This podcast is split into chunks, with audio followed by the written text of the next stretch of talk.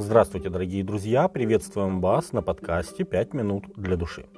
В Евангелии от Марка есть одна коротенькая, но очень поучительная притча Иисуса Христа.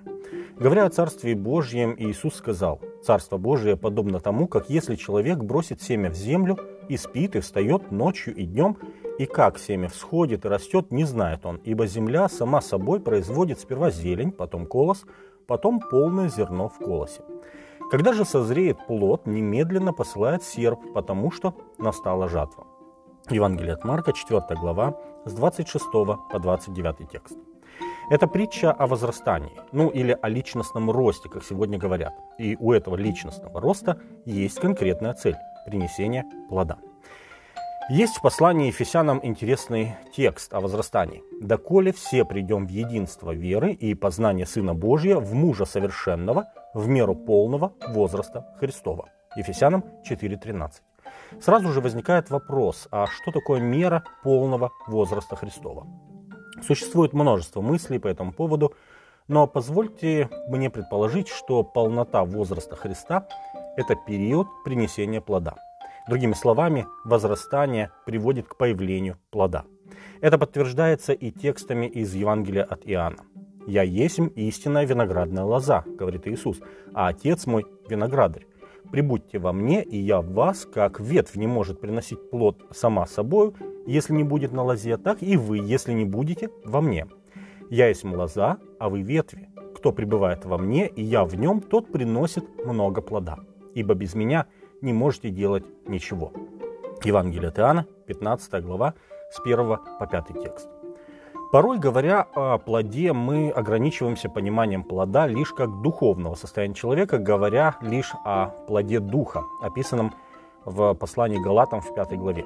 Но давайте посмотрим на еще один текст. Тоже из Евангелия от Иоанна, 15 главы. «Не вы меня избрали, а я вас избрал и поставил вас, чтобы вы шли и приносили плод, и чтобы плод ваш пребывал, дабы чего не попросите от Отца во имя Мое, Он дал вам». Евангелие от Иоанна 15, 16. Греческое слово «мени», переведенное как «пребывал», в других местах Библии переводится как «оставался».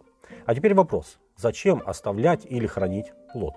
В книге Исаии есть интересное замечание, для чего человек выращивает зерно – как дождь и снег не сходит с неба и туда не возвращается, но напаяет землю и делает ее способной рождать и произвращать, чтобы она давала семя тому, кто сеет, и хлеб тому, кто ест. Исайя 55 глава, 10 текст. То есть у плода два предназначения. Давать семя тому, кто сеет, и давать пищу тому, кто ест. По сути, пшеница не растет для себя. Ее главная задача – принести плод и погибнуть. Но у плода есть двойное предназначение – семя для последующего взращивания и пища. Притом в тексте дается разделение. Семя тому, кто сеет, и хлеб тому, кто ест. Наверное, лучше всего этот принцип можно увидеть на примере развития человека. Младенец, когда рожден, он сконцентрирован на себе. Он только получает и ничего не дает другим.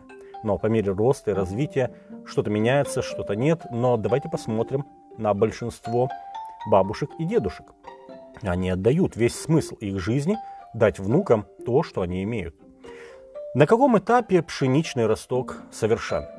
Когда появился корешок или когда зелень или колос? Каждый этап отражает совершенство на определенный момент, но если не будет развития, совершенство закончится. Возрастание во Христе – это комплексный процесс, порой от нас не зависящий напрямую. Как и растение не может запрограммировать себя на принесение обильного плода – все зависит от лозы и Духа Святого, который взращивает нас. Но в то же время наша ответственность – это пребывать во Христе, быть Его учениками, и тогда наш плод будет выражаться в других учениках Христовых, как сказал апостол Павел Фессалоникийцам. «Ибо кто наша надежда или радость или венец похвалы? Не вы ли пред Господом нашим Иисусом Христом в пришествии Его? Ибо вы – слава наша и радость». 1 Фессалоникийцам, 2 глава, 19 и 20 текст. Люди, пришедшие к Богу благодаря нашему благовестию, это, с одной стороны, Божий урожай, но, с другой стороны, и наш плод в небесной житнице. С вами были «Пять минут для души» и пастор Александр Гломоздинов.